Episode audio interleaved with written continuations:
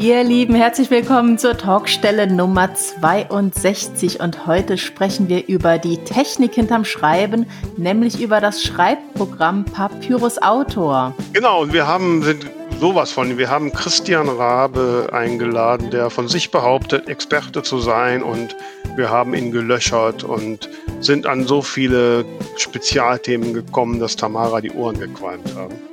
Ja, also ich kann auf jeden Fall sagen, es ist für Menschen, die noch nicht mit Papyrus gearbeitet haben, was dabei und genauso für alte Hasen und Häsinnen, die seit Jahren dabei sind. Also ich glaube, heute lernt jeder was. Und wer es nicht lernt, macht sich ein Denkbrett und weiß dann später, was wir damit meinen.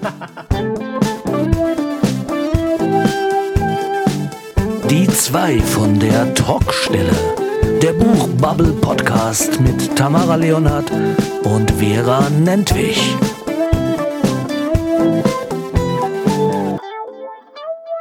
Hallo, liebe Hörerinnen und Hörer. Hier sind wieder die zwei von der Talkstelle mit Folge 62. Und heute wird es, ja, doch, heute wird es technisch. Und äh, da möchte ich dann direkt mal die liebe Tamara begrüßen, damit sie wenigstens vorher zu Wort kommt. ja, ich habe da auch schon so meine Befürchtungen bei unserem heutigen Gast. Wenn zwei Techies aufeinandertreffen. Aber ich bin auf jeden Fall sehr, sehr gespannt auf die Folge, weil ähm, ich mir das Thema auch gewünscht habe und werde bestimmt heute noch einiges lernen. Ja, das, das ist so das Ziel, ne? dass unsere Hörerinnen und Hörer und wir selbst natürlich was da lernen. Ähm, hast du denn in dieser Woche was gelernt oder ist alles beim Alten bei dir? Habe ich was gelernt? Ähm, ja. Offline sein ist manchmal auch ganz erholsam, habe ich gelernt.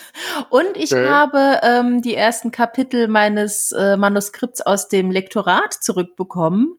Da äh, wurde ich doch auch noch mal auf einige Dinge hingewiesen, wo ich gedacht habe, oh, das hätte mir auch auffallen dürfen. Aber ich habe auch ganz viele liebe Kommentare bekommen. Also lieb waren die alle, aber auch mhm. viele positive, was mich sehr, sehr ähm, ja, was ich sehr, sehr erbaulich fand. Ich habe mich da wirklich mhm. gefreut. Wir machen das so ein bisschen stückweise, damit ich, äh, ja, damit es schneller vorangeht. Und das ist immer toll, wenn man da die Rückmeldung kriegt. Mhm. Ja, ich finde das auch immer. Ich äh, kann ja auch immer äh, kaum äh, abwarten, bis ich so das erste Feedback bekomme. Und äh, ja, das ist auch immer ein ganz wichtiger Step bei mir. Mhm. Ja. Jo, nee, ansonsten, ich meine, ich war heute das erste Mal in der Buchhandlung, ne? Mhm. Durften ja wieder öffnen. Hab mir gleich zwei Bücher gekauft. Sehr schön. Und äh, ja, bin mal gespannt. Und äh, ich war. Verrätst du auch was? Ja, gerne, kann ich machen. Ich habe einmal gekauft äh, von, wie spricht man aus, Romalyn Til Til Tilkman. Die Bücherfrauen heißt das. Mhm. Äh, hat mich so angesprochen. Und ja, dann habe ich mir. Grad, das klingt nach einem Titel, der dich anspricht. ja?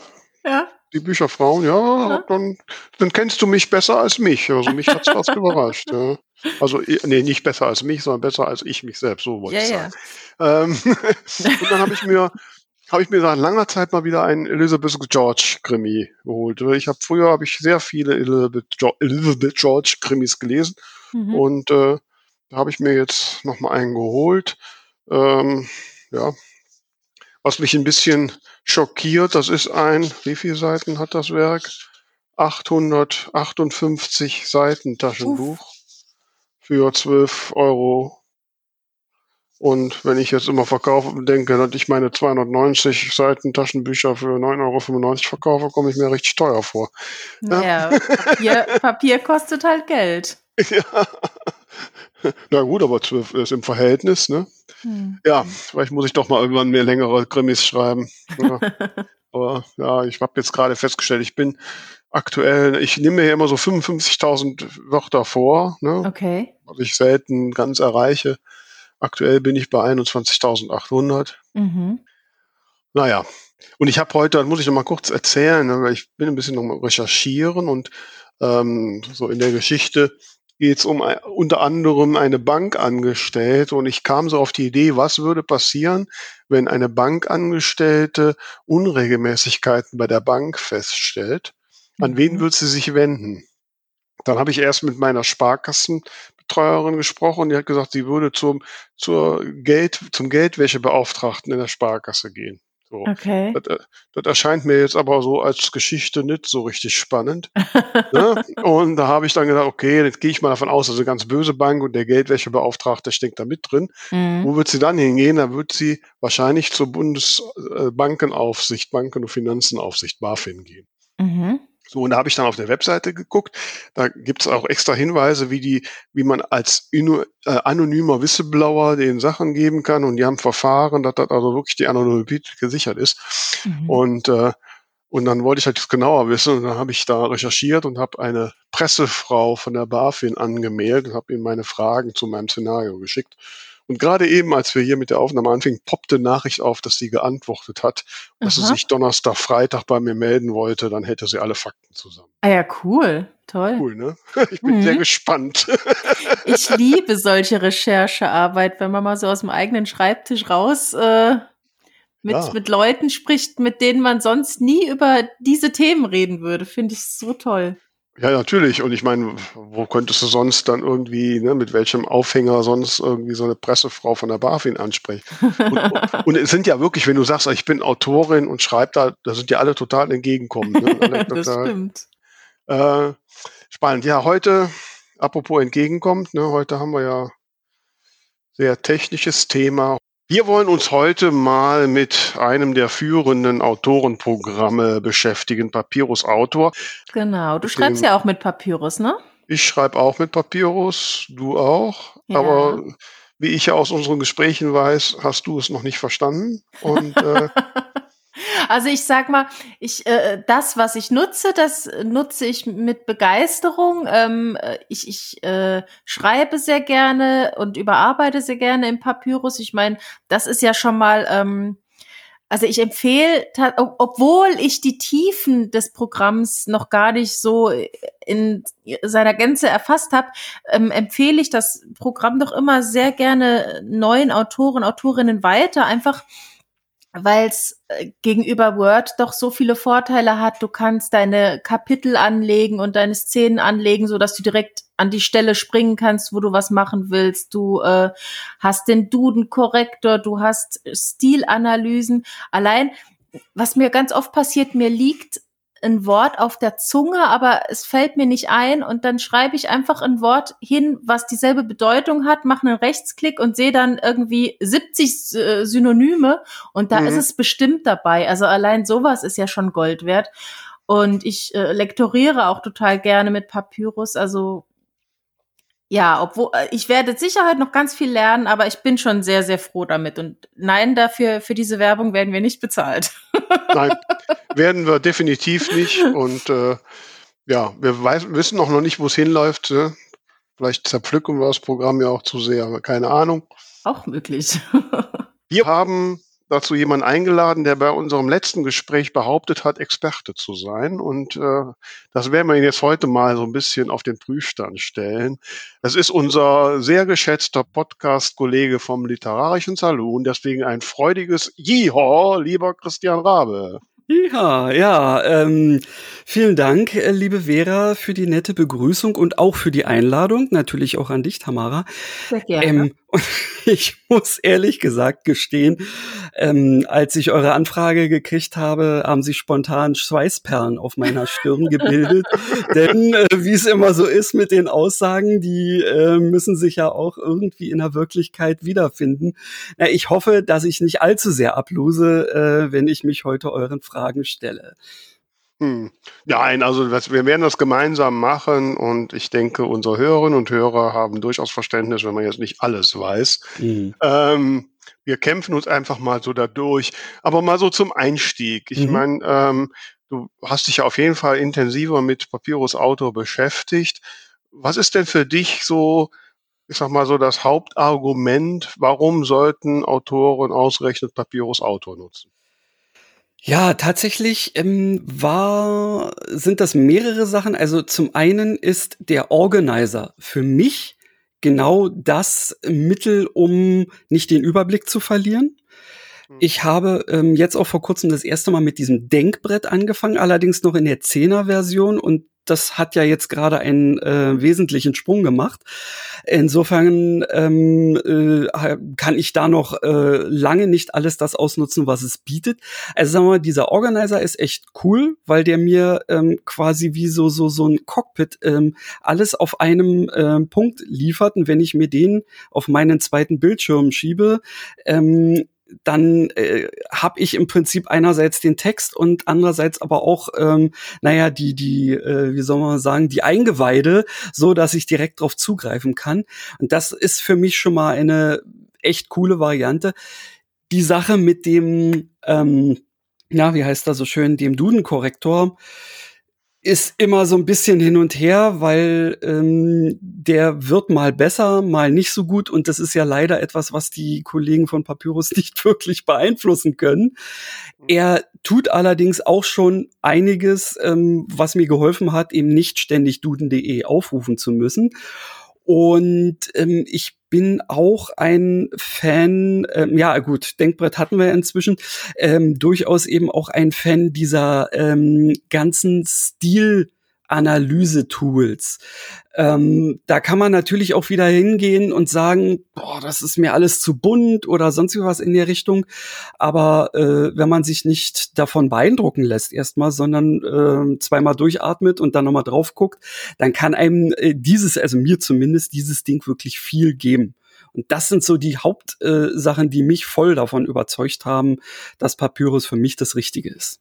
Da muss Hast ich jetzt direkt reinspringen. Entschuldigung. Mhm. Spring rein, ähm, spring rein. Ich oute mich jetzt. Also Geständnis A, ich liebe mein Papyrus. Ich schreibe mhm. damit schon seit Roman Nummer eins. Aber Geständnis B, ich nutze wahrscheinlich fünf Prozent. Also ich, äh, die, die Stilanalyse, die du genannt hast, die liebe ich sehr. Und äh, die Unmengen an tollen Synonymen finde ich toll. Aber das war es dann auch weitestgehend schon. Also ich weiß, dass es sowas wie ein Denkbrett und ein Organisator gibt, aber ich habe keine Ahnung, was ich damit machen kann.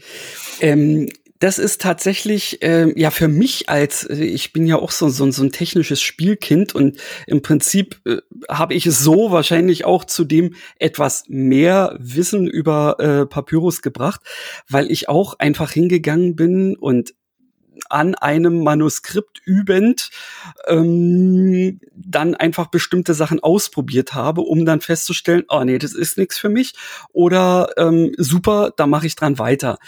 Äh, und zum Beispiel äh, ist äh, dieser Zeitstrahl etwas, dem ich immer noch so ein kleines bisschen, na, ich will nicht sagen skeptisch gegenüberstehe, aber ich glaube, ich habe es bisher immer noch nicht begriffen, wie ich das vorher benutzen muss, damit ich hinterher was damit anfangen kann. Denn ja, aber da muss ich jetzt mal einspringen. Yeah. Also jetzt, ne? ja, ja, jetzt muss ich einspringen. Wir, also, also, lieber Christian, ich glaube, wir sind uns da ziemlich ähnlich. Ich meine, du arbeitest ja auch in der IT und ich ja auch schon seit ewigen Zeiten. Hm. Und natürlich, wenn man so ein Programm hat und was dann auch mit vielen Funktionen, da muss man die erstmal verstehen. Ne? Ich sehe schon, ich, ich bin hier der DAO. Wobei ich ja, ähm, schon sagen muss, mir sind ein paar Konzepte bei Papyrus, da, da haben sie nicht wirklich konsequent zu Ende gedacht. Da hat man so manchmal das Gefühl, da wollen sie ein paar Funktionen schaffen und aber das passt alles so von der Logik nicht so richtig zusammen. Aber der Zeitstrahl ist eins der meiner Hauptsachen, der mir genial, der mir wirklich sowas von hilft. Ne, und äh, und ich habe das also, so meine, meine Arbeitsweise mit dem Zeitstrahl ist, dass ich halt am Anfang meines Projektes mir überlege, wann spielt das? Da jetzt so aktuell meine Krimireihen also immer so nahe der Jetzt-Zeit spielen, mhm. ähm, suche ich mir auch wirklich immer einen konkreten Tag in dem Jahr aus. So, ne, fange ich montags an oder sonntags oder sonst was und welche Uhrzeit. Und das gebe ich dann so als Startzeit. Das kann man ja in den Dokument, in den Eigenschaften des Projektes eingeben, was die Startzeit ist. Mhm. Und dann habe ich ja an der Seite, bei meinem Textdokument habe ich den Navigator offen und da unten ist der Zeitstrahl drin. So. Und äh, wenn ich dann so eine Szene anfange, dann, ähm, oder eigentlich fängt man erstmal im Kapitel an, dann sage ich halt, das erste Kapitel fängt halt an der Startzeit des Manuskriptes an. Und die erste Szene im Regelfalle fängt halt bei Kapitelstart an, kann man ja so angeben. Ne? Mhm. Und dann kann man, kann man ja angeben, ob da jetzt noch ein Verzug drin ist. Du könntest zum Beispiel sagen, äh, Kapitelstart plus zehn Minuten oder so. Richtig. Zehn genau, zehn Minuten später anfängt. Ne? Dafür, be dafür benutze ich zum Beispiel diesen Organizer sehr gerne, weil man es da relativ fix einfach so eintragen kann. Stimmt, ja. Ja, aber ich mache das im Manuskript dann immer direkt. Ich habe das auch an der das Seite geht auf. natürlich wunderbar, siehst du, und das ist das äh, im Prinzip ja auch das Schöne. Es führen da immer mehrere Wege zum Ziel. Mhm. Aber äh, ja, wahrscheinlich habe ich einfach noch nicht die richtigen Manuskripte dafür gehabt, um um das auch sinnvoll nutzen zu können. Weißt du, das das liegt nicht mal an Papyrus, bin ich mir sicher. Wie, wie laufen denn deine deine Geschichten zeitlich? Laufen die nicht linear oder hast du mehrere Stränge oder sowas? Ja, das also das ist tatsächlich. Ich habe jetzt ähm, gerade hier bei dem einen Krimi, den ich noch mal überarbeitet habe ist es so, die eine Sache geht wirklich so in Jahresabschnitten immer voran, weil das quasi ähm, den Werdegang einer Person äh, darstellt. Aber ähm, der andere Strang und zum Schluss auch der, ähm, ja, dieser erste äh, Strang, die ähm, kulminieren sich dann, sagen wir mal, auf wenigen Tagen. Und mhm. das ist ähm, momentan so ein bisschen schwierig, da einerseits diesen gesamten Strahl irgendwie zu sehen, der eben schon zehn Jahre vorher oder sowas anfängt. Und dann hast du letztendlich äh, ähm, alles auf einem, äh, auf einem mini kleinen äh, Stück zusammengedrängt, äh, so dass du eben letztendlich in diesem Ding nie alles sehen kannst. Aber das soll ja eigentlich auch gar nicht sein.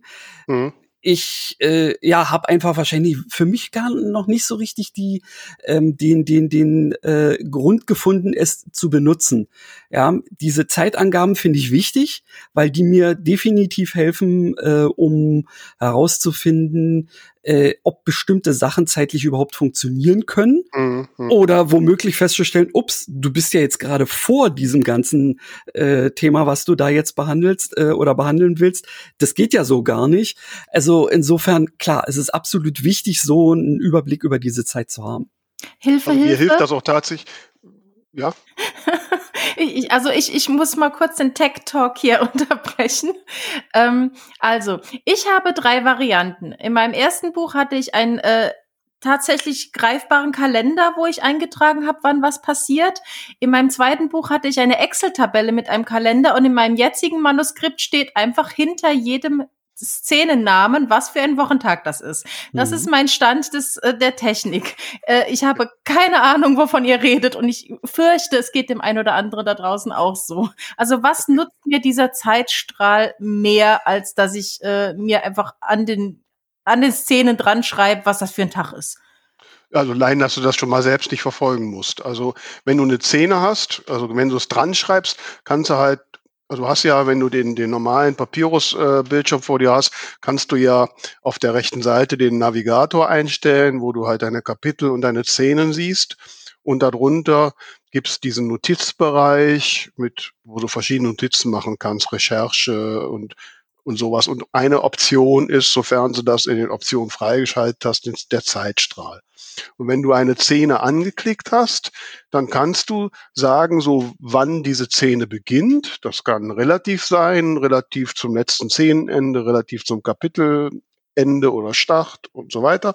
Es kann auch ein absoluter Zeitpunkt sein, wenn du sagst, das spielt Dienstagmorgen 9.30 Uhr. Du kannst vorher in den, in den Dokumenteneigenschaften angeben, ob du ein festes Originaldatum machen willst oder ob du eine Zeit der Geschichte haben willst, also Tag eins der Geschichte. Ja? So, ne? Ähm, so, wenn du das so ein bisschen eingegeben hast, wenn du dafür Gedanken gemacht hast, dann, so mache ich das dann, dann gebe ich, weiß ich halt so, ich bin, ich fange jetzt an, die ist im Büro, ist 9.30 Uhr, die holt sich den ersten Kaffee, sage ich jetzt mal, ja. Genau. Ähm, ja dann äh, gebe ich dann ein, Szene beginnt dienstags 9.30 Uhr. So, das System, ich habe das so eingeschaltet, dass der mir auch wirklich volle Daten zeigt, weil mhm. ich ja in der Realzeit bin. Also ich sehe dann zum Beispiel jetzt, ich bin ja gerade in meinem aktuellen Projekt, die aktuelle Szene spielt Mittwoch, den 13. Februar 2019 um 14.40 Uhr. Mhm. So, so, und dann weiß ich, jetzt macht sie irgendwas, das dauert eine halbe Stunde, dann sage ich, also das Ende ist äh, nach einer Dauer 30 Minuten und dann sagt mir das System, okay, das ist dann halt 15.10 Uhr. Oder okay. wenn das halt fünf Stunden ist. So. Ähm, das heißt aber auch, ich erkenne bei mir, aha, Moment, ich bin jetzt am Mittwochabend um 18 Uhr. da wird sie jetzt wahrscheinlich in einer, irgend, wenn sie zu einer Firma fährt, keinen mehr erreichen, weil die haben alle Feierabend. Ja? Yeah. So sieht's so, aus. So, und daraus kann ich dann so meine Handlungen auch so ein bisschen entwickeln. Okay. Ich habe jetzt auch parallel gerade erkannt, also wenn ich in meinem Manuskript bin und Rechtsklick auf eine Szene mache, dann kann ich zum Zeitstrahl springen. Da war ich nämlich noch nie. Mhm. Und da hat er alle meine Szenen hintereinander auf. Ja, richtig. Genau. Das ist das Schöne, dass das gleich mit so übernommen wird, dass du siehst, wann sind die Szenen, wo sind die Szenen und in welchem Strang befinden die sich womöglich. Mhm. Wobei du möglicherweise äh, gerade jetzt nur einen hast. Ich habe nur einen Strang. ja. Ich denke mal, ich werde mich mal wieder etwas missverständlich ausgedrückt haben. Diese Zeitangaben finde ich genial und die möchte ich auch nicht missen. Das ist also definitiv auch eine Sache, äh, die mir Papyrus ähm, wirklich lieb und teuer macht. Nur die grafische Aufbereitung in diesem extra Bild Zeitstrahl. Die hat mich momentan noch nicht wesentlich weitergebracht, aber wahrscheinlich habe ich da einfach nur noch nicht die richtige Anwendungsvariante äh, für Ja. gefunden. Denn tatsächlich, ich habe äh, in, in, in meinem ersten, äh, in der ersten romantischen Komödie äh, tatsächlich auch angefangen, mit diesen Sachen so bis hin auf die äh, Tageszeit und Minute zu gehen, um dann tatsächlich festzustellen, dass also die Protagonistin es schwerlich schaffen wird, ähm, noch nach Hause zu fahren, äh, zu packen und zum Flughafen zu kommen, um diesen Flieger zu kriegen. Also musste sie einfach eine Stunde früher aufstehen. Mhm. Mhm. Ja, und das äh, ist ja eine Sache, die kann man in den Text einfließen lassen, muss man aber nicht. Mhm. Aber eben, man weiß ja selbst, als Autor ähm, erzählt man den Leuten ja, ähm, sagen wir mal, ähm, maximal, na weiß ich nicht, 60, 70 Prozent von dem, was man selber weiß. Mhm. Ja, und das ist ja viel wichtig, dass äh, viel wichtiger, dass man eben äh, das auch weiterhin weiß. Und ähm, auf, auf äh, deine Frage auch noch mal einzugehen, Tamara.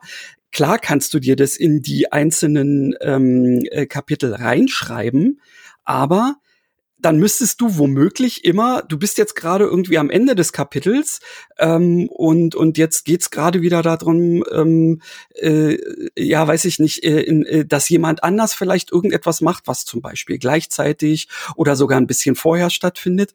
Ja. Und dann musst du dir entweder gemerkt haben, was du dir äh, für dieses Kapitel aufgeschrieben hast, oder du musst wieder zurückblättern. Mhm. Und eben das ähm, macht dir dieser Zeitstrahl natürlich einfach in Verbindung zum Beispiel mit dem Navigator links unten oder diesem Organizer, ähm, der noch mehr äh, Informationen da, äh, auf einmal liefert.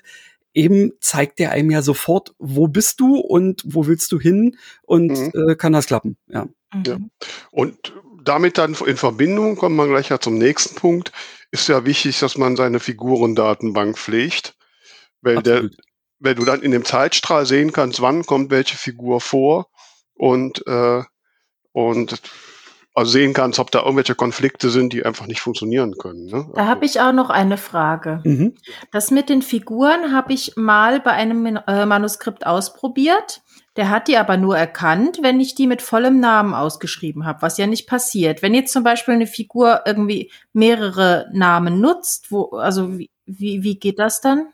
Dann musst du die einfach auf dieser äh, Figurenkarte oder in dieser Figurendatenbank auch noch eingeben mit Komma getrennt. Okay. Dann Da gibt es erkennt eine er Liste weitere Namen, da kannst du die Richtig. verschiedenen Namen eingeben. da Ich erkennt glaub, er auch gebeugte Formen im Zweifelsfall ähm, und dementsprechend äh, ist das äh, eine Sache, die äh, ja, die die erfordert so am Anfang so ein kleines bisschen Mitdenken, sagen wir mal, ähm, und eben natürlich auch, du musst neben dem reinen Schreiben wieder ein bisschen administrative Tätigkeit machen, indem du so ein Formular füllst. Aber ich glaube jetzt spätestens in dieser 11er Version, wo anstatt dieser Datenbank, die ja im Hintergrund immer vorhanden ist, diese Karten ähm, Mhm. da relativ flott aufklappen, die ja auch immer dann aufgehen, wenn du Mouseover äh, über diesen Namen gehst und Mhm. dir schon mal direkt irgendwelche Sachen anzeigen und du so auch daraus direkt äh, öffnen kannst. Ähm, äh, spätestens äh, jetzt sollte man sich wirklich ernsthaft, also sollte man, äh, macht es noch mehr Sinn, sich äh, mit diesem Thema Figuren, Karten, Figuren, Datenbank zu Mhm. beschäftigen. Ich glaube, das haben die auch überarbeitet, gell? Weil Ja, ja, ich habe genau. das Ja, ja. einmal versucht äh, zu verwenden und da war mir das zu, zu eng aufgebaut. Also da habe ich nicht die Felder gefunden, die ich gebraucht habe. Okay, also es ist tatsächlich so, du könntest dir ähm, ja wirklich komplett eigene Formulare mhm. da erstellen. Mhm. Soweit bin ich noch nicht gegangen. Mich hat eigentlich ähm, diese, diese Datenbank ähm, bis zur 11er Version immer so ein bisschen schmunzeln lassen, weil das sieht so, so nach 90er Jahre MS ja, hab ich auch dran aus. Gedacht. Hab ich, so. Genau, habe ich auch dran gedacht. Das erinnert mich an meine Anfänge. ja, herrlich. Aber jetzt, jetzt wird's direkt sexy mit diesen mhm. äh, aufploppenden Karten, die zwar auch jetzt nicht alles beinhalten, aber du hast im Zweifelsfall, siehst du direkt äh, ähm, ein Foto, äh, das du dieser Person schon mal zugeordnet hast und kannst direkt auf, äh, auf Anhieb sehen, uh, waren das nochmal braune Haare ah, und blaue Augen, ja, alles klar. Ja, äh, wenn man so eine Figur nicht so häufig verwendet, dann macht das durchaus Sinn, äh, das da alles irgendwie hinterlegt zu haben. Denn es ist mir schon mal gegangen, äh, so gegangen, dass ich irgendwie äh, eine Brünette zu einer Blondine gemacht habe. Mhm. So was ja. passiert im echten Leben. Ja, ja gut. Jetzt, wo die Friseure wieder aufkommen. Ohne Friseur. Ohne Friseur. nee, das finde ich also auch jetzt, wobei da habe ich jetzt auch gerade dazu gelernt, ähm, jetzt in, ich habe ja schon die 11er Version und da mhm. kommt ja, wenn man dann startet, kommt ja immer so ein Tipp. Mhm. Und da stand, dass man jetzt ähm, bei den Figuren ein Avatar auswählen ja. kann. Das ist auch dann, ganz witzig. Ne, so.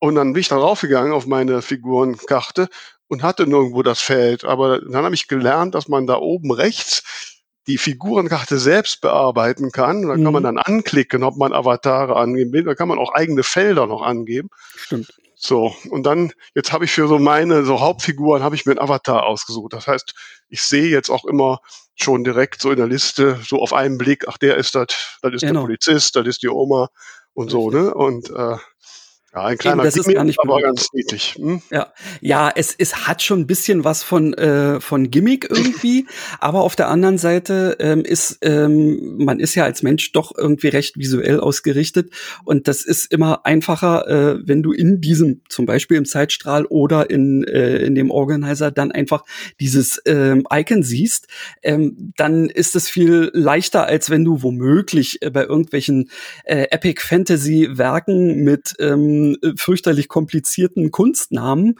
ähm, dann weißt du sofort, ach, das ist der Dunkelelf, ja, super. Ja. Mhm.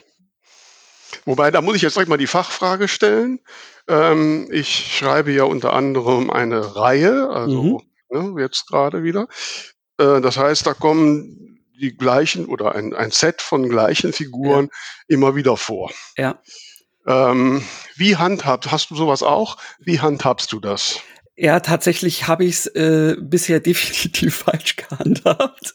Das, ähm, ich äh, habe äh, das auch kürzlich, ähm, Marco, äh, gesehen, wie es eigentlich richtig ist. Blöderweise ähm, kann ich jetzt nur noch so aus der Erinnerung sprechen. Also es war tatsächlich so, dass ich die ähm, eine Weile lang äh, mir wirklich ähm, diese Figurendatenbank auch mit dem neuen, ähm, äh, ja, mit dem neuen Teil der Reihe aufgerufen habe. Das hatte bloß den Nachteil, ähm, dass äh, in diesem Teil ja Zeit vergangen war und deswegen die Figuren ja gar nicht mehr das Alter haben, was sie ursprünglich äh, in dem ersten Ding hatten. Wenn man also die ah. gleiche Figurendatenbank verwendet, dann nutzt es nicht wirklich was. Ähm, man, ach, wie war denn das? Also du äh, hast im Prinzip eine Kopie dieser ursprünglichen Figurendatenbank, äh, die du dann äh, abspeicherst und lädst. Oder du kannst ich warte mal, war das so, dass man äh, in dem Ding sagen kann, ich möchte als Figurendatenbank die Kopie äh, dieser Datenbankdatei äh, oder eine Kopie dieser Datenbankdatei erstellen? Das kann ich dir leider nicht hundertprozentig sagen. Aber es macht auf jeden Fall Sinn, nicht immer die gleiche Datenbank zu verwenden, weil es gibt immer mal so gewisse Änderungen, ähm, die durchaus Sinn machen im Verlauf einer Reihe zum Beispiel, die aber ähm, überhaupt nichts in der ursprünglichen Datenbank zu suchen haben. Ja, Gut, also ursprüngliche, wenn das Projekt fertig ist, muss ich da nicht mehr reingucken. Ne? Ähm, Richtig. Also ich also muss gestehen, ich habe es mhm. bisher so gemacht, dass ich wirklich dann äh, unter, man kann ja dann unter verknüpfte Dokumente angeben, welche Datenbank gehört dazu. Ich habe dann immer die die bisherige dann genommen. Äh, kannst du machen. Ähm, bei mir war es dann irgendwann so, da war irrsinnig viel, viel in Anführungsstrichen, Personal drin, was äh, inzwischen schon gar nicht mehr existierte, weil das eben in der ersten von mehreren äh, Geschichten irgendwann mal interessant war. Ähm, und äh, ja, und es war tatsächlich auch so, dass ich, wie war denn? Also es, es gab irgendwas, wo, wo es mich permanent behindert hat, dass ich mhm. diese ursprüngliche Datenbank genutzt, äh, genutzt habe. Ähm, und da wäre es natürlich sinnvoll, einfach eine Kopie ähm, anzulegen, in der man dann wieder gewisse Anpassungen, die nur für diesen Teil interessant sind, äh, nutzt. Aber natürlich kann man über diese verknüpften Dokumente auch immer auf die Originaldatei zugreifen. Ja, wenn du immer dasselbe Personal hast, na, dann ist super. Hm. Ja, das Einzige, was mir so fehlt, was du schon richtig sagst, hat, aber das müsste man ja eigentlich in der Struktur sich eingeben können, dass man sich irgendwo notiert, das ist eine Figur, die ist aus Teil 2, die ist aus Teil 3 oder so. Ja, die ähm, stimmt, das kann man ja irgendwo in die ja. Notizen äh, mit reinnehmen im Zweifelsfall. Ja. Und meine Figuren werden nicht älter. Ne? Ach so, ja, na, gut. da habe ich mich irgendwann entschieden, weil irgendwann würde das die, ich meine, ich habe den ersten Teil vor sechs Jahren geschrieben. Ne? Okay. Und dann, dann wäre die jetzt ja schon in den 40ern, das wäre eine ganz andere Geschichte. Deine Figuren Absolut. sind die Simpsons. Nee, nee, das passt nicht. Die bleibt ja, gleich alt, fertig aus. Ne?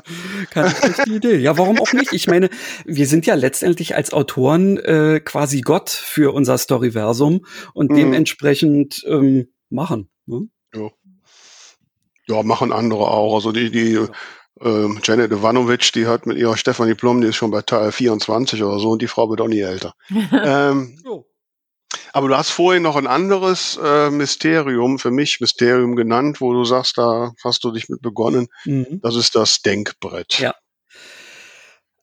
Äh, so, tatsächlich. Erklär's mir mal, also das überfordert mich. Ja, also es ist, äh, es ist tatsächlich so, ähm, äh, dass ähm, es wurde mir mal, also ich habe mich da ja mit äh, mit Uli und Hendrik, äh, also den Machern hinter Papyrus, äh, ja auch das eine oder andere Mal schon unterhalten. Und die haben eben auch gesagt, äh, sie haben ja das Glück gehabt, Andreas Eschbach kennenzulernen, der ähm, äh, ja auch viel seiner Expertise als Autor äh, in in die verschiedenen Funktionen hier von Papyrus eingebracht hat. Und äh, da er arbeitete damals zumindest, ich weiß nicht, ob er es immer noch macht, ähm, mit äh, irgendwelchen, ähm, ja, äh, so, so, so, so, na, Kork-Wänden, äh, wo er dann quasi so ähnlich ähm, wie, wie äh, irgendwelche Kriminalisten oder so sich dann Sachen dran gepinnt hat und im Zweifelsfall irgendwelche Verbindungsstriche oder äh, irgendwie äh, Fäden gezogen hat, um dann ähm, so eine Struktur eines Plots oder einer Situation irgendwie für sich vernünftig äh, herstellen zu können. Und die haben äh, erstmal mit relativ naja, einfachen ähm, ähm, äh, Mitteln eine solche Sache äh, erstellt. Also du hast ein virtuelles, unendlich großes, nennen wir es mal Whiteboard, weil der Hintergrund ist üblicherweise weiß. Und auf dem kannst du ähm, verschiedene Formen ähm, von ja, irgendwelchen Bubbles herstellen, die du mit Inhalt füllst. Und ich habe. Moment, ich muss dich jetzt mal da unterbrechen, bevor mhm. ich nämlich danach frage. Müssen wir mal ein kurzes Break machen für unsere Werbeminute? Und okay. Ne, weil es kommt jetzt unser Buchtipp. Und hier ist wieder unser wöchentlicher Buchtipp. Ihr wisst ja, liebe Autorinnen und Autoren, dass wir gerne auch euer Buch präsentieren in einer unserer zukünftigen Folgen.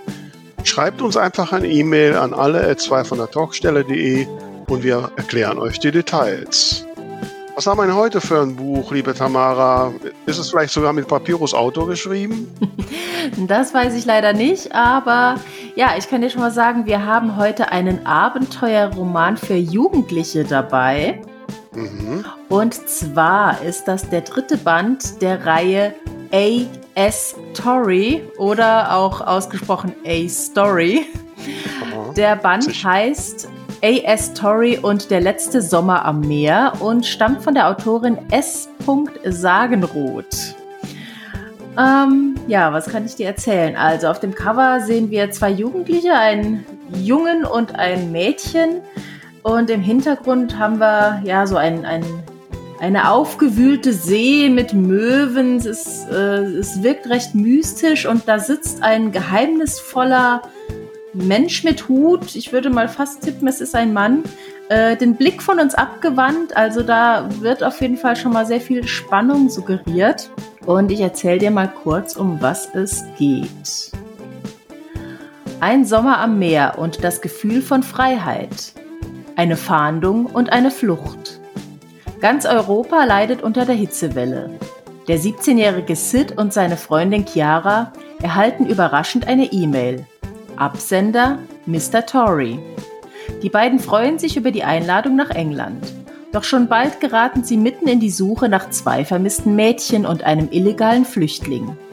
Der Strandurlaub wird zu einem aufregenden und turbulenten Roadtrip von East Sussex bis nach Cornwall. Eine anfangs unbeschwerte Reise, in die sich nach und nach Verdacht und Zweifel mischen. Und immer wieder stellt sich die Frage nach den Grenzen persönlicher Freiheit. Hat das auch so einen richtigen aktuellen Bezug, weil so die Grenzen der persönlichen Freiheit ist ja hochaktuell. Ne? Das ist hochaktuell, aber mit diesem Buch können wir zumindest in Gedanken mal ein bisschen nach England reisen. Das wäre für mich auf jeden Fall das Richtige. Und mhm. ja, ich habe schon so den Eindruck vom Klappentext her, dass das eins dieser Jugendbücher ist, ähm, die man auch als Erwachsene sehr gut lesen kann. Und das hat uns tatsächlich auch die Autorin erzählt. Ähm, sie schreibt, es ist streng genommen nicht nur ein Jugendbuch, sondern ein All-Ager von 12 bis 99. Wurde schon ausprobiert, zumindest von einer 13- und einer 81-Jährigen. Also insofern ein äh, Abenteuer-Roadtrip für Jung und Alt. Ich sage mhm. nochmal den Titel und die Autorin. Das Buch heißt A.S. Torrey und Der letzte Sommer am Meer, geschrieben von S. Sagenroth. Ja, und den Link packen wir wie immer in unsere Show Notes. Jawohl. Ding, ding, ding, ding. Ja, also wir wissen nicht, ob die Geschichte auch mit dem Denkbrett und Papyrus Auto entstanden ist. ähm, du hast gerade noch, Christian, gesagt, dass man also verschiedene Bubbles machen kann auf so einem Denkbrett. Ich habe das versucht. Es gibt ja jetzt in der 11er-Version auch alle möglichen Vorlagen. Ja. Ich habe mir dann so eine mal so eine Vorlage genommen, die so ein bisschen Mindmap-artig aussieht. Mhm. So, ich war schon damit überfordert, rauszukriegen, wie kriege ich um drei Gottes Namen eine neue Bubble hin. So, okay. ne? Also das übliche rechte Maustaste, neue Bubble, gibt es nicht. Ich habe dann herausgekriegt, mit Doppelklick entsteht eine Bubble. Ja, also mit dann, Doppelklick entsteht eine, wenn du direkt darunter eine neue haben willst, dann, ja gut, ich habe jetzt einen Mac, da könnte es, also es ist manchmal, dass ähm, die, die, oh Gott, das was bei Mac Option heißt, das ist, glaube ich, am, am, bei Windows Alt äh, und die Control ist die Command-Taste. Also genau, wenn du die Shift-Taste gedrückt hältst und Enter drückst, dann wird direkt unterhalb der einen Bubble ähm, eine nächste ähm, gepackt. Ähm, und die äh, hängen dann auch erstmal so ein bisschen zusammen. Wenn du eine ähm, mit dieser äh, Bubble, in der du gerade geschrieben hast, verbundene ähm, neue Bubble erstellen möchtest, wie war das? Also ich habe rausbekommen, wenn ich so eine Bubble nehme und die mit der Maus einfach zu einer andere ziehe, dann ja, kommt eine Verbindung da. Das ist, das ist die eine Variante. Ich muss jetzt hier gerade mal, oder was? Ah, genau, richtig. Wenn du also Alt und Control und eine Pfeiltaste verwendest, dann erstellst du eine in Richtung des Pfeiles vorhandene neue Bubble, die schon ähm, quasi einen Verbindungspfeil beinhaltet. Ja, also du kannst äh, dadurch Pfeil nach rechts, Pfeil nach links, Pfeil nach oben, Pfeil nach unten hinkriegen und wenn du diese Steuerung Alt und Pfeiltaste? Ja, zumindest. Äh, Okay, das, dann könnte das es wieder bei mir den Bildschirm um. Hat er die Shift okay. Alt gesagt? Äh, Shift Alt oder Shift? Nee, warte mal, das könnte, das könnte wieder sein. Bei, bei Windows ist es, glaube ich, viel mit Shift, während es bei, äh, bei Mac äh, viel mit diesem äh, Alt und äh, oder Option und Command ist. Also es gibt eine Dreifachkombination, also äh, zwei mhm. Tasten und eine Pfeiltaste, die machen automatisch dann ähm, eben so ein verbundenes Dingens. Ähm, und wenn du zum Beispiel äh, mitten auf diesen äh, auf diesen Pfeil doppelklickst, dann ähm, wird eine Bubble mittendrin in diesem Pfeil erstellt. Ja, da muss man dann, ja erstmal drauf kommen. Ne? Ja. Also. Ähm, und dann hast du ja noch die Möglichkeit, zum Beispiel eben auf diesem Pfeil einen Rechtsklick zu machen und dann eben diesen Pfeilstil, also ob der in beide Richtungen Pfeil mhm. haben soll, nur eine Linie gestrichelt, ja, wie auch immer. Ja, und dann kannst du auch den sogenannten Status feststellen, was ich auch ganz interessant finde. Da hast du nämlich kleine Icons, die du dem mhm. ganzen Ding zuordnen kannst, um zum Beispiel zu sagen Gefahr oder Liebe oder hast du nicht gesehen. Ähm, das hilft, äh, also hat mir wirklich geholfen. Ich habe mir hier so ein wirkliches Spinnennetz ähm, der hauptsächlich handelnden Personen irgendwie erstellt, äh, um dann auch quasi, ähm, klar kann man in so einer äh, Charakterkarte ähm, bestimmte ähm, Merkmale der Personen festlegen. Aber ich habe mir zum Beispiel auf diesem Denkbrett ähm, zu diesen einzelnen Personen ähm, quasi so ein bisschen den Werdegang in verschiedenen Stichpunkten gemacht, um dann zum Beispiel diese Stichpunkte ähm, da, wo sie sich bei den verschiedenen Personen dann so überlappen, dann miteinander zu verbinden ähm, und damit dann es mir noch ein bisschen besser visualisiert, wie und wo hängen die miteinander zusammen. Ähm, ja, und das Schöne eben, wie bei so einer richtigen Mindmap, ist es eben halt, wenn du diese Bubbles verschiebst, verschiebst du eben automatisch auch diese Verbindungen, die werden länger, die ja, ziehen sich nach ja, oben, ja. nach unten. Was ja, also mir zum Beispiel, als ich das mit ich weiß nicht, mit Word oder so mal versucht habe. Ähm, nein, da musst du ja dann jedes Mal hinterher den Pfeil verändern und so. Das ist Mist. Das geht eben gar nicht. Und dann hast du noch die Möglichkeit zu sagen, okay, ich markiere mir jetzt durch äh, Klicken und Ziehen eine bestimmte ähm, Anzahl von Bubbles und kannst die dann wieder mit einer Bubble zusammenfassen, die du dann zum Beispiel mit einem äh, mit einer zusätzlichen Überschrift oder sowas versehen kannst. Mhm. Ähm, oder du ziehst quasi, ähm, weiß ich nicht, äh, ja, na, das hat's ja schon gesagt, wenn du eine Bubble auf die nächste mhm. ziehst, wird automatisch eine Verbindung geschaffen. Also das sind durchaus Sachen, die mir ähm, geholfen haben, auch beim äh, beim Weltenbau, weil äh, das aktuelle Projekt ist tatsächlich etwas, ähm, was 100 Jahre in der Zukunft spielt. Ähm, und ich ähm, musste wirklich hingehen und etwas aufschreiben, um äh, für mich äh, es greifbar zu machen, äh, wie die Welt, ähm, wo sie noch gleich ist und wo sie dann eben anders wird. Und mhm. was ist denn da anders? Ja, und da habe ich mir dann eben verschiedene Kategorien erstmal irgendwie so als Bubble erstellt und dann unter denen angefangen, bestimmte Sachen so reinzuschreiben. Ähm, und das hat mir ähm, tatsächlich sogar ziemlich viel Spaß gemacht was angeblich, also nicht angeblich, was äh, tatsächlich auch funktioniert, ist, dass man solche Sachen dann ähm, mit bestimmten Szenen verknüpfen kann und die dann zum Beispiel ähm, direkt ins Manuskript reinwerfen kann, wie das dann aber funktioniert, das habe ich noch nicht ausprobiert, weil das hat für mich in dem Moment jetzt noch keinen Sinn gemacht. Aber äh, ich habe schon von Leuten gehört, die sich daraus dann tatsächlich ähm, ihre äh, Szenen-Dummies erstmal äh, in dem Manuskript selbst erstellen und dann anfangen, da die äh, vorhandenen ähm, Platzhalter, die da äh, dann automatisch eingefügt werden, dann äh, zu füllen. Oh. Ja, das wäre jetzt auch so meine Frage gewesen, weil das war so ein Punkt, den ich dann gesucht habe, macht eigentlich ja, würde ja Sinn machen. Ne? Ich mache da meine verschiedenen Bubbles. Aber ich meine, wir stellen daran schon auch ein Manko von Papyrus fest und das ist sicherlich noch ein bisschen die Hilfe und, und das Finden von Funktionen. Das ist, wenn man jetzt nicht gerade so der Techie ist wie wir zwei, dann besteht schon die große Gefahr, dass man da vollkommen ver, äh, sich verläuft da drin. Ne? Also ja, also es ist natürlich so wie bei allen. Ich meine, ich nutze auch von Word oder PowerPoint oder Excel äh, mhm. nur einen verschwindend geringen Anteil von Papyrus. Vielleicht inzwischen prozentual gesehen etwas mehr, aber natürlich habe ich lange noch nicht durchblickt, was da alles für Funktionen irgendwie sind. Ich hab, bin tatsächlich mal hingegangen und habe mir das Handbuch mal durchgelesen. Das hat, nee, und äh, also ich bin ja sonst kein Mensch, der äh, Bedienungsanleitungen liest, aber ich fand seltsamerweise der Stil, in dem es geschrieben ist, der hat mir gefallen und hat mir tatsächlich auch was gebracht, ähm, dass bestimmte Sachen mir im Gedächtnis geblieben sind. Ähm, aber ich bin mir sicher, dass das überhaupt nicht jedermanns Sache ist.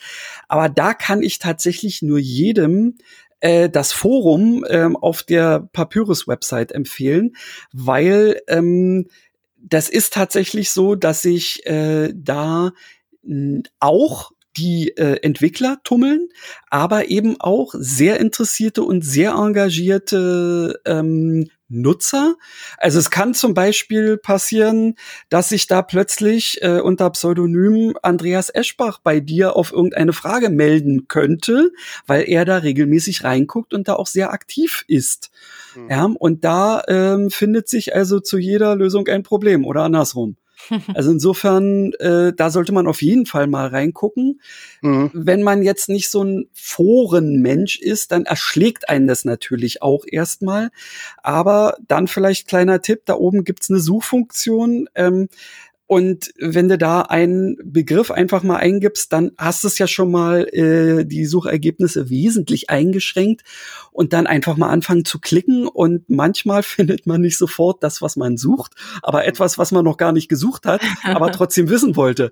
Also ähm, äh, da kannst du auch Stunden und Tage mit verbringen, denn da ist extrem viel Input, äh, was man da. Also wir sollten äh, auf jeden Fall den, den Link zum Forum ja. nochmal in unsere Shownotes setzen. Genau. Ähm, wir wollen noch, ich wollte noch so ein paar konkrete Themen abhandeln, nicht, dass wir jetzt dazu zu, zu sehr uns vertiefen. Ja. Ähm, wobei, äh, eine kleine Anmerkung, also ich gehöre zu denen, die gerne vorher ein, ein Handbuch lesen, um einfach so ein bisschen die Philosophie eines Programms zu verstehen. Ja. Ein bisschen das Problem mit dem Handbuch bei Papyrus ist, dass es nie äh, up to date ist. Ähm, ich verstehe, was du meinst, ja. Ne, das ist ein bisschen schwierig und viele der gerade der neuen Sachen sind zum Beispiel stehen im Handbuch überhaupt noch nicht drin. Ne? Hm. Ähm, so, ich würde gerne mal so ein paar Fragen. Wir hatten ja im Vorfeld so ein paar Hörerinnen und Hörer gefragt mhm. ähm, und würde gerne noch sehen, ob wir da ein paar Fragen. Also wir haben gerade schon mal die Frage, an wen kann man sich wenden, äh, wenn man Fragen hat. Was sind äh, die, die, die wichtigen Wege, die Frage kam auch. Es gibt ja auch jetzt Videotutorials unter anderem äh, und das ist auch äh, im Papyrus 11 zumindest auf der Startseite auch schon eingebunden, dass wenn man mhm. da links klickt, dann ist man da direkt. Äh, das Forum hast du jetzt gerade äh, empfohlen. Gibt es eine direkte Hotline eigentlich?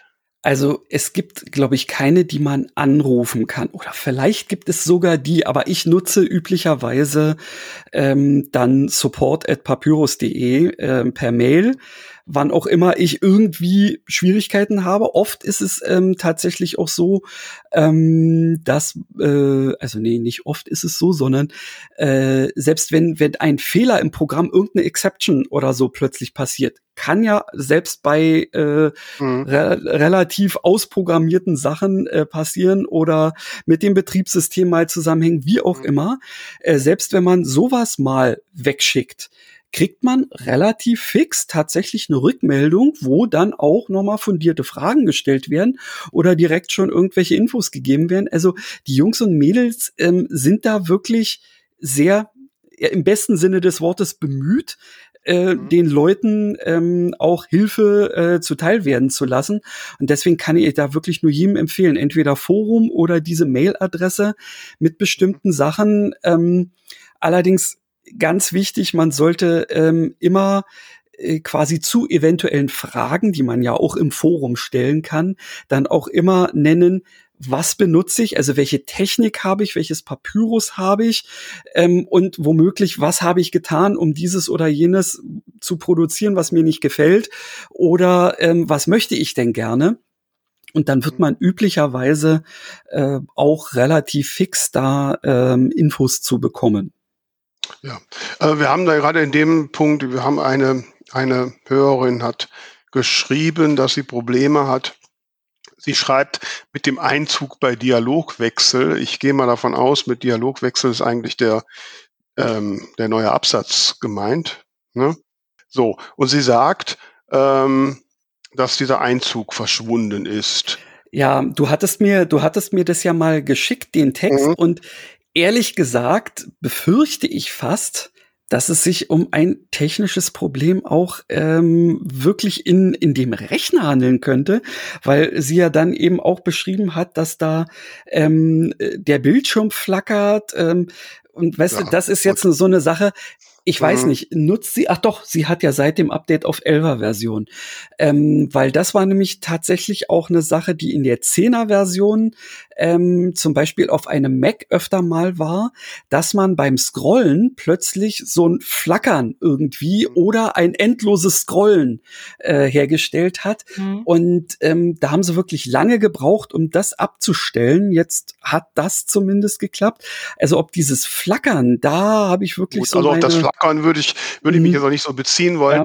Ja. Äh, aber vielleicht nochmal, damit wir da auch so für mhm. die Allgemeinheit haben. Ich kann ja irgendwo einstellen, ob die erste Zeile des Ab Absatzes so einen Einzug hat oder eben genau. nicht. Richtig. So. Wo ist das? Jo.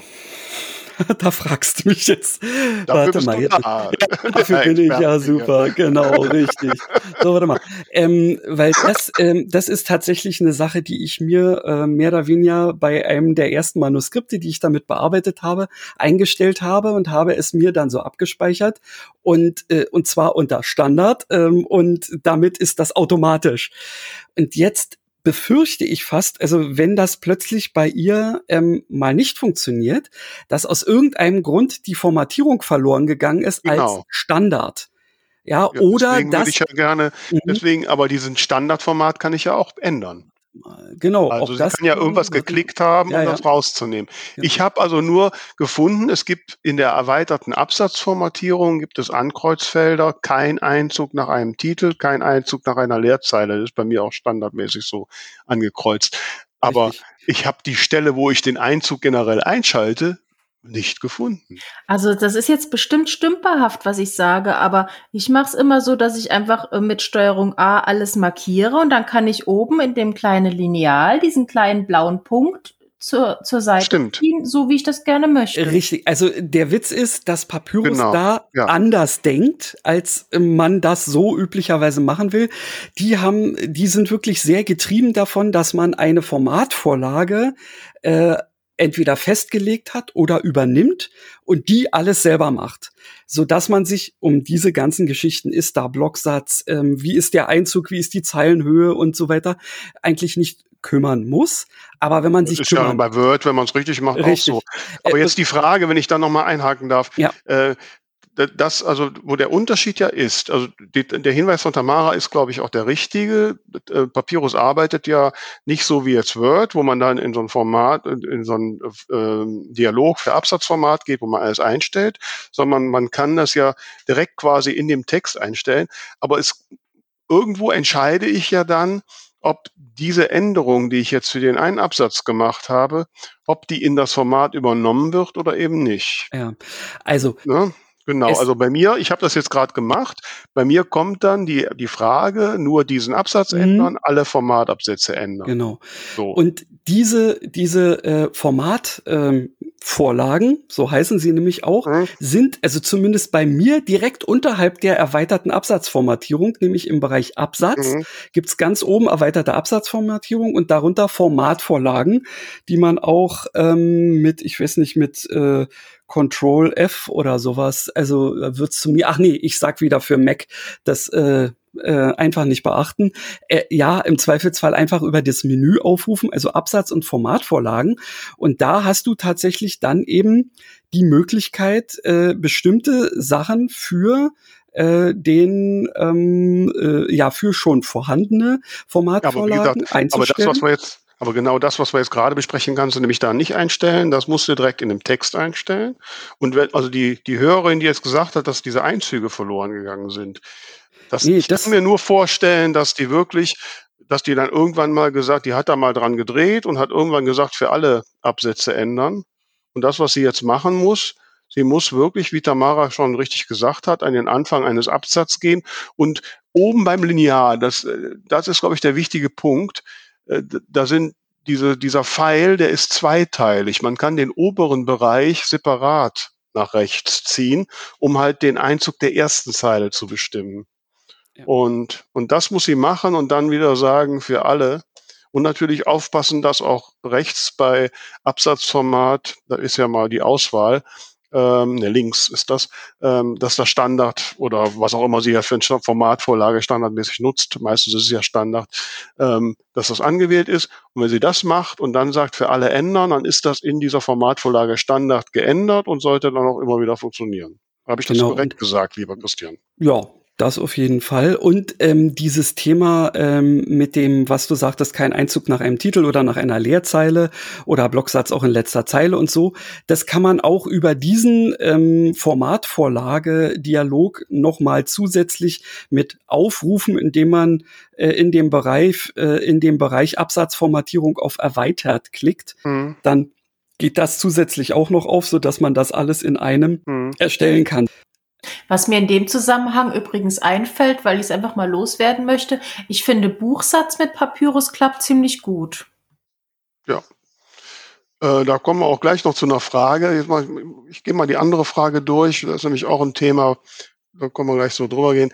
Ähm, die Hörerin fragt auch, also sie fragt jetzt, wie kann ich das ganze Manuskript markieren und kopieren, um es so in Word zu kopieren?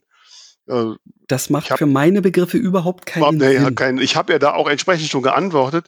Dafür gibt es ja die Funktionen, dass man, ähm, ich muss immer auf den Menübegriff gucken, der hat sich, glaube ich, auch jetzt so geändert. Sortieren. Ex äh, nee, das, tatsächlich in, unter veröffentlichen. Äh, veröffentlichen, ja, ja, richtig. So, und da, und da, das ist nämlich der Punkt, also da, da haben sie sich irgendwie verhuddelt, die lieben Kollegen. Da ja. gibt es Veröffentlichen und darunter gibt es noch einen Punkt Speichern für Veröffentlichung ich frage mich, was der Unterschied ist.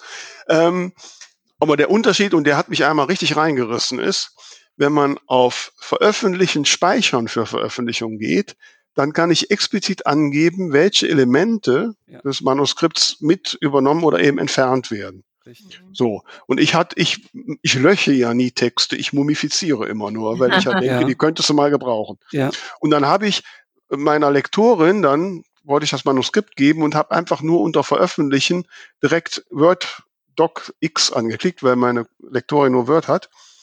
Und dabei kann ich das nicht. Nee, da sind die da drin. Ach. Und Ach, da Word und da da Word das nicht kann, äh, war das bei der Lektorin überhaupt nicht erkennbar, dass das der gelöschte Text ist. Und als ich das lektorierte Werk zurückbekam, wunderte ich mich, dass da alle möglichen gelöschten Sachen wieder auftauchten. Na, ne? herrlich. Also ich kann nur auch der Hörerin, die die Frage gestellt hat, empfehlen, nimm Speicher für, für Veröffentlichung. Ja. Dort kann man Word oder EPUB oder was auch immer für ein Format auswählen und du kannst explizit anklicken, welche Elemente, die das Zielprogramm überhaupt kann, andere können ja nicht alles, ähm, sollen entfernt werden oder beziehungsweise drin bleiben. Und dann kann ich das Gut, also es ist jetzt auch schon zwei oder drei Jahre, womöglich ist jetzt in der aktuellen Version nicht mehr da. Mag sein, das, aber ich bin da jetzt immer übervorsichtig. Ja, ja, ja das ähm, ist natürlich richtig. Das, dann ähm, kommen wir auch mal direkt zum nächsten Punkt, weil Tamara das auch gerade ansprach. Also mhm. was wirklich so ist, so der Buchsatz, äh, ich werde ja heute schon mal gefragt von Leuten, wie machst du den Buchsatz? Ich sage, ich mache mit Papyrus, das ist so ziemlich ja. simpel. Ne? Ähm, ja. Und ich habe das also so gemacht, ich mache ja immer das gleiche Format. Mhm. Ich habe mir einmal so eine Vorlage gemacht für mein 19 x 12 Taschenbuchformat. Ja. Und dann kann ich ja ähm, einen Text nehmen und sagen, konvertiere die in dieses Format. Ja, und dann macht er das, dann muss ich nur noch mal durchblättern, ob die Seitenumbrüche stimmen. Mhm. Ebenfalls muss ich da ein bisschen notieren, ja, und dann halt vorher den Inhaltstext und so äh, überarbeiten. Da ist mir beim letzten Buch dann auch tatsächlich ein Fehler passiert, weil ich das Impressum, weil das ja direkt schon drin steht, habe ich das vergessen zu überarbeiten. Deswegen steht okay. ein falsches ja. Datum drin. Ja, ja. Okay, muss man natürlich drauf gucken. Aber ich habe ein Problem dabei und da hoffe ich jetzt auf deine Expertise. Oh je. Ähm, weil es gibt ja Textstellen in meinem Manuskript, die Gedanken sind und die habe ich kursiv. Ja. Und wenn ich diese Konvertierung in mein Buchformat mache, sind die kursiven Stellen weg. Ach, das ist ja seltsam. So. Wie kann ich das verhindern? Also witzigerweise habe ich exakt das gerade ähm, ausprobiert und bei mir hat es funktioniert. Also nicht also gerade in diesem Moment, sondern vorhin, aber ja. Also es wird damit zu tun haben, er benutzt ja auch dafür die Standardformatvorlage, die in dem Buch. Und man kann ja sagen, das muss man am Anfang ja auch zum Beispiel, ob die, wenn man auf Standard umstellt, ob der Fettdruck und solche Sachen, ob er das ändert oder eben nicht. Mhm. Und da ist irgendwo der Haken drin, aber ich habe da gefummelt, ich habe das bisher noch nicht gefunden. Ich mache momentan immer den Umkehrschuss. Man kann nämlich äh, mit der Suche alle kursiven Stellen suchen, daraus Textmarken machen. Dann kann ich in, in dem End nachher die Textmarken durchgehen und die alle wieder kursiv setzen. Ist ein bisschen Umweg.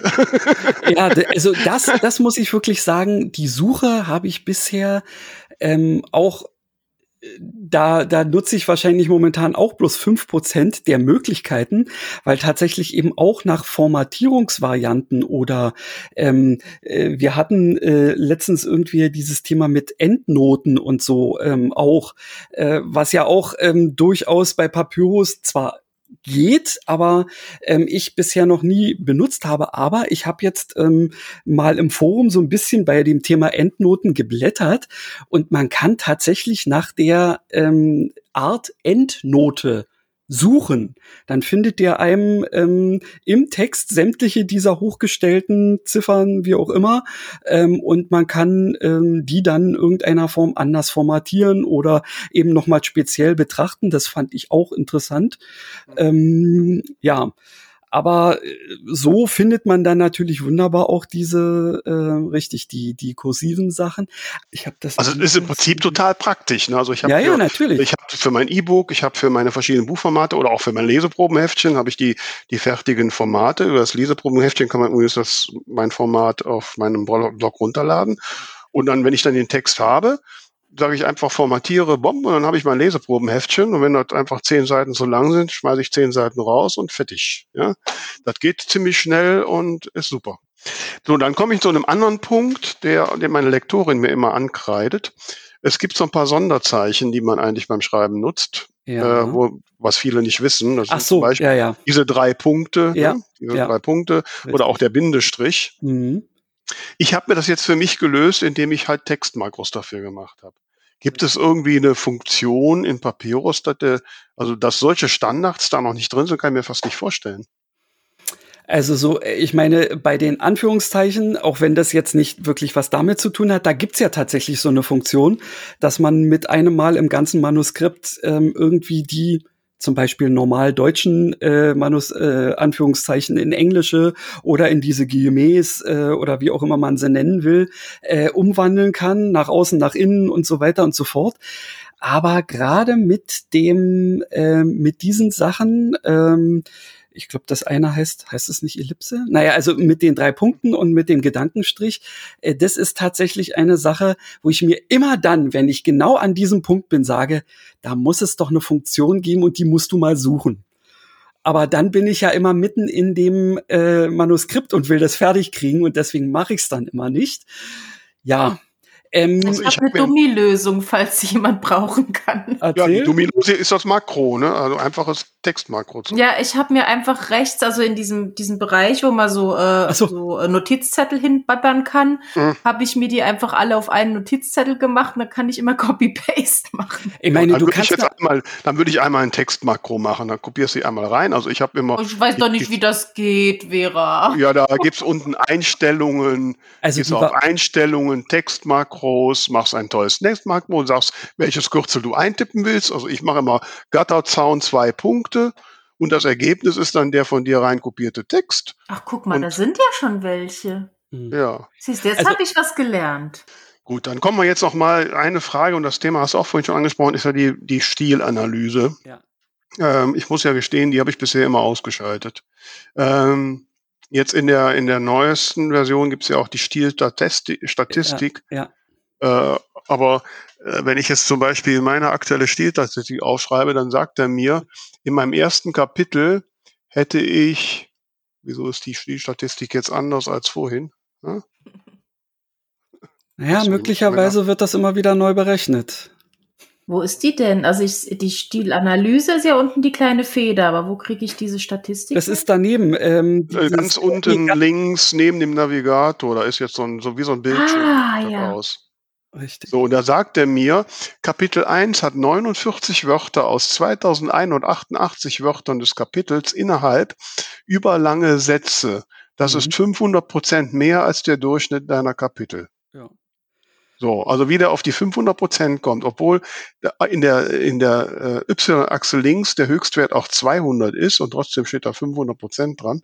Also das erschließt sich mir nicht. Ja, also äh, äh, sagen wir mal, was ist diese, oh cool, das kann ich natürlich jetzt hier gerade nicht so, was haben wir hier, 199, ach doch, da.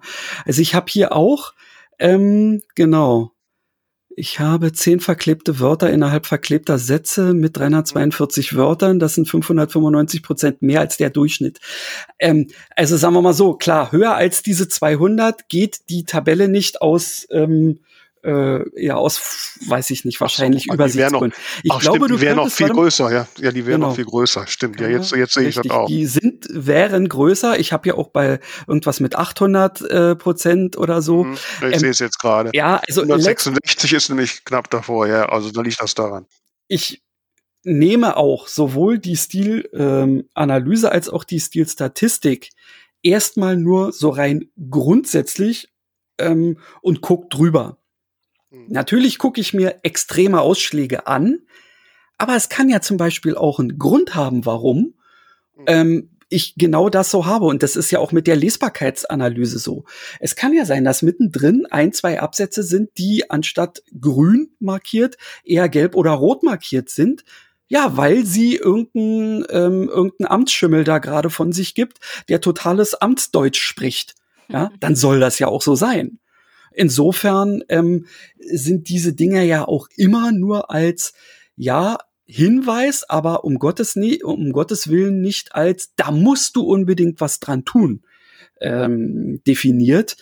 Ich, ich gehe auch ähm, oft hin, gerade bei dieser Stilanalyse und ähm, schalte bestimmte Sachen von vornherein ab. Das kann man ja machen in den Einstellungen.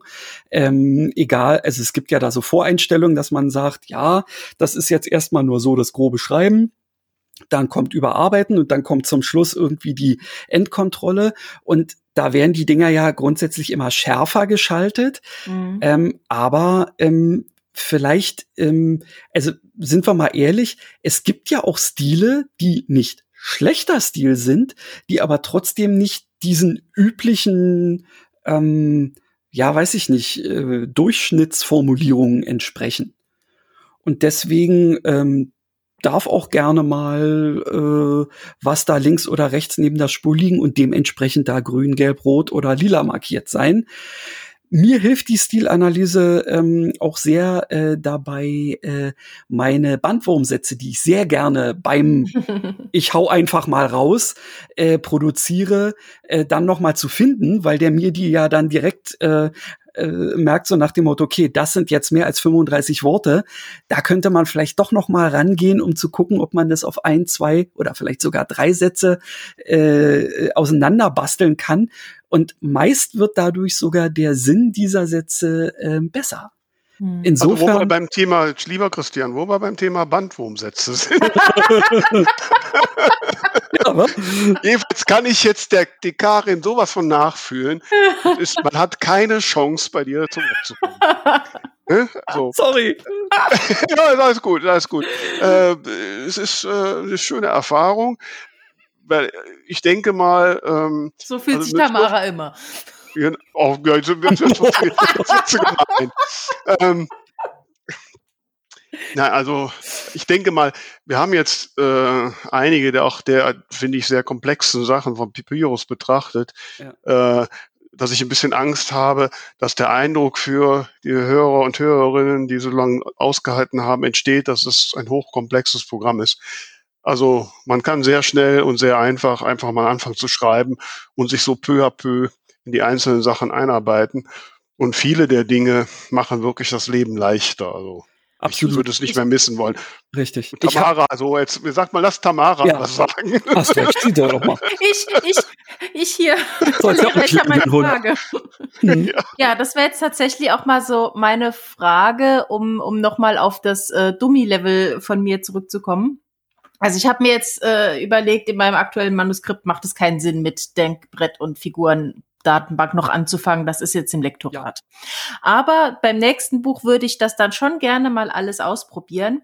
Also stellen wir vor, ähm, Tamara in keine Ahnung, drei Monaten hat eine neue Idee, öffnet ein neues Dokument. Mhm. Was soll ich tun, bevor ich Satz Nummer eins schreibe?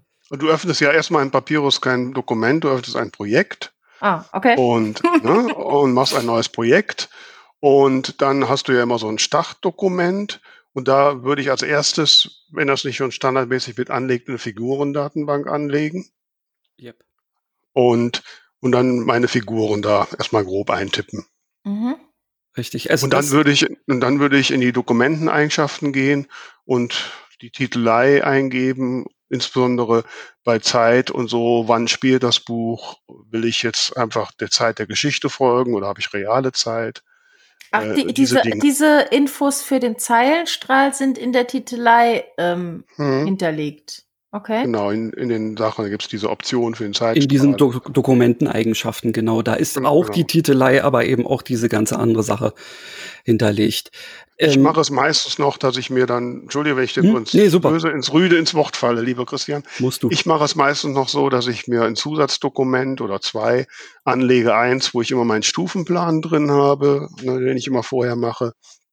Äh, und dann unter verknüpfte Dokumente gebe ich diese Dokumente mit ein. Das heißt, wenn ich in Zukunft das Hauptdokument meines Projektes öffne, öffnet er die alle direkt mit. Wo verknüpfe äh, ich die denn? Weil ich habe zum Beispiel in meiner äh, Ahnungslosigkeit, ich habe natürlich so Datenblätter für meine Hauptfiguren, aber das sind halt mhm. einfach eigene Textdateien in Papyrus.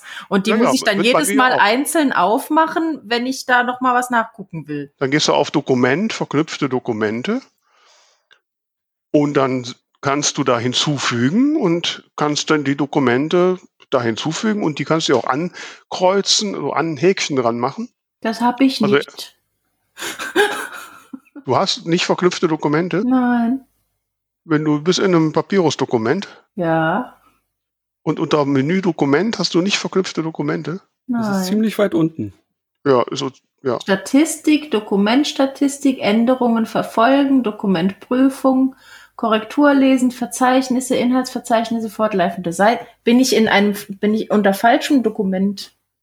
Nö, Ach, weißt du was? Könnte es sein? Andere Ansicht, nein, ja. Nein, wahrscheinlich ähm, äh, hat Tamara ein reines Papyrus-Dokument offen. Das kann man ja auch machen.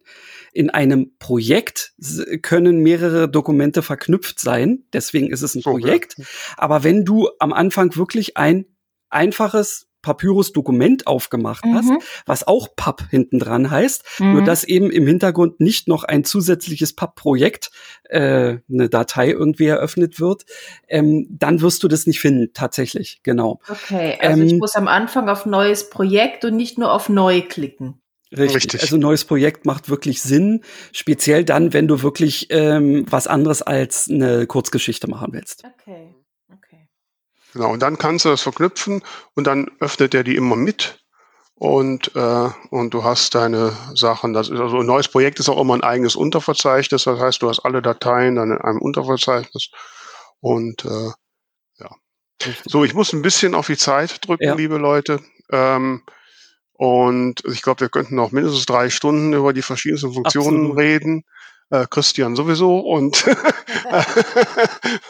ich muss wahrscheinlich nicht mal einatmen dabei. Ja. nee, genau. ja, vielleicht machen wir da mal eine feste Rubrik, so immer eine Stunde Christian. Oh nee. Aber ich möchte dann trotzdem so zum Abschluss äh, doch mal fragen, lieber Christian, hast du ein Ding der Woche, was du unseren Hörerinnen und Hörern kredenzen möchtest? Das Ding der Woche. Tatsächlich habe ich eins, ähm, was sich mir förmlich aufgedrängt hat, ähm, und zwar ähm, ja das Internet. Denn ich bin in meinem Urlaub in der letzten Woche in Brandenburg unterwegs gewesen Aha. wo selbst das Autonavi nicht in der Lage war, äh, den Rückweg zu finden, weil es kein Netz hatte. Mhm. Und das ist wirklich ein Thema, ähm, das gestern dann noch darin kulminiert hat, dass plötzlich unser kabelgebundenes Internet mitten während einer äh, geplanten äh, Live-Session äh, bei Twitch einfach mal abge ja, brauchen hat und mhm. ähm, erst heute früh wieder online war. Insofern das ist mein Ding der Woche, denn ich habe erst mal so richtig gemerkt, wie abhängig man doch in all dem, was man so tut, davon geworden ist. Das wohl war, absolut. Ich habe auch schon so oft gesagt, stell dir mal vor, Corona vor 20 Jahren ohne Internet. Jo. Oh ja. Denn ja, vor 20 Jahren gab es Internet schon, meine liebe Tamara. Naja, aber nicht so wie jetzt. Ja, ja, vor 2000. Nicht so brauchbar. Aber Ach stimmt. Wir kannten das schon, ne, Christian? Ja, damals war's, genau. genau. Das war ja schon dieses Jahrtausend vor 20 Ja, ja. Jahren. Oh Was ist denn dein Ding der Woche, Tamara? Ja, ich muss tatsächlich sagen, äh, meins ist so ein bisschen Anti-Internet, zumindest in Teilen. Ähm, weil, also, das ist auch Internet, ja, weil mein Ding der Woche ist, wir haben jetzt tatsächlich Amazon Prime. Ähm, und es ist auch ein bisschen Anti-Internet, weil ich habe festgestellt, die letzten Tage war das Internet zumindest in äh, dort, wo ich mich bewegt habe, recht toxisch. Und ich war sehr glücklich, dem zu entkommen, indem ich äh, Prime geschaut habe. Und da habe ich jetzt erstmal, äh, das habe ich schon mal im Fernsehen angefangen und habe jetzt angefangen mit The Orville, das richtig durchzugucken. Oh ja. Das macht oh, mir total Spaß und äh, mhm. ja, überhaupt. Jetzt sind wir auch Teil dieser Prime-Welt und sind nicht mehr außen vor.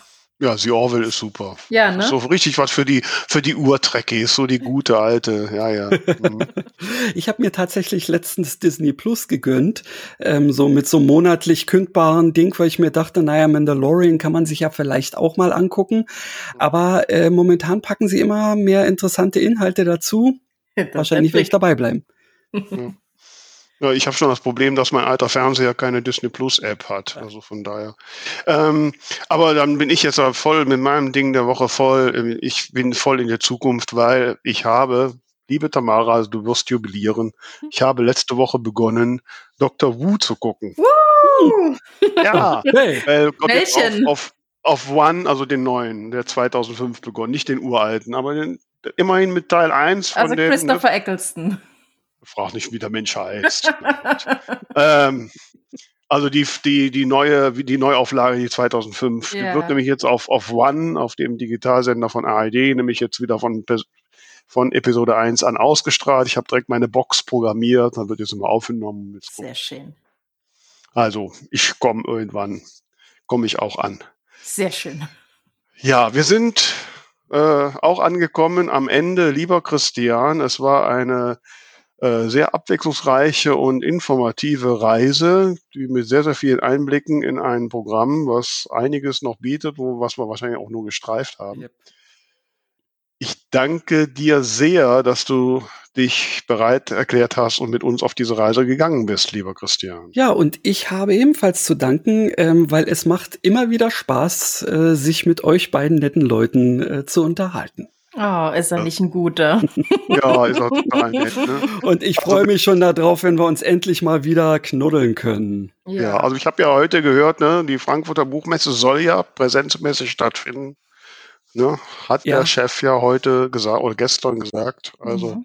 ja, ohne mich. Dann, also, oh, guck, ja, tatsächlich, ähm, also die Vereinigung, äh, mit der ich üblicherweise da ausstelle, äh, hat sich dagegen entschieden. Ähm, mhm. Wir warten lieber noch ein Jahr. Äh, und ah, ich werde auch mal einen Tag hinfahren. Ist bei mir ja, damit bin ich auch noch nicht ganz fertig. Da hast du recht, vielleicht. ja, vielleicht ja doch. Schauen wir mal, ne? Genau. genau. In diesem Sinne, liebe Tamara, möchtest du die Abschlussworte reden, damit du auch ein bisschen Wortanteil noch hast, oder? Ach, ich fühle mich gar nicht so übergangen. Ich habe mit großen und? Augen gelauscht, was ihr alles wisst und versteht. Aber ja, okay. also ich habe auf jeden Fall einiges gelernt, einige Anregungen bekommen, mich doch noch mal da rein, äh, tiefer reinzufuchsen und insofern vielen, vielen lieben Dank. Ich hoffe, vielen unseren Hörerinnen und Hörern geht's genauso. Lasst uns das gerne mal wissen. Und ja, ansonsten euch allen eine schöne Woche, ein schönes Wochenende, wie auch immer. Bleibt uns gewogen und vielen lieben Dank, Christian. Ja, auch nochmal von mir. Vielen Dank und tschüss, Leute. Ciao, ciao. Tschüss.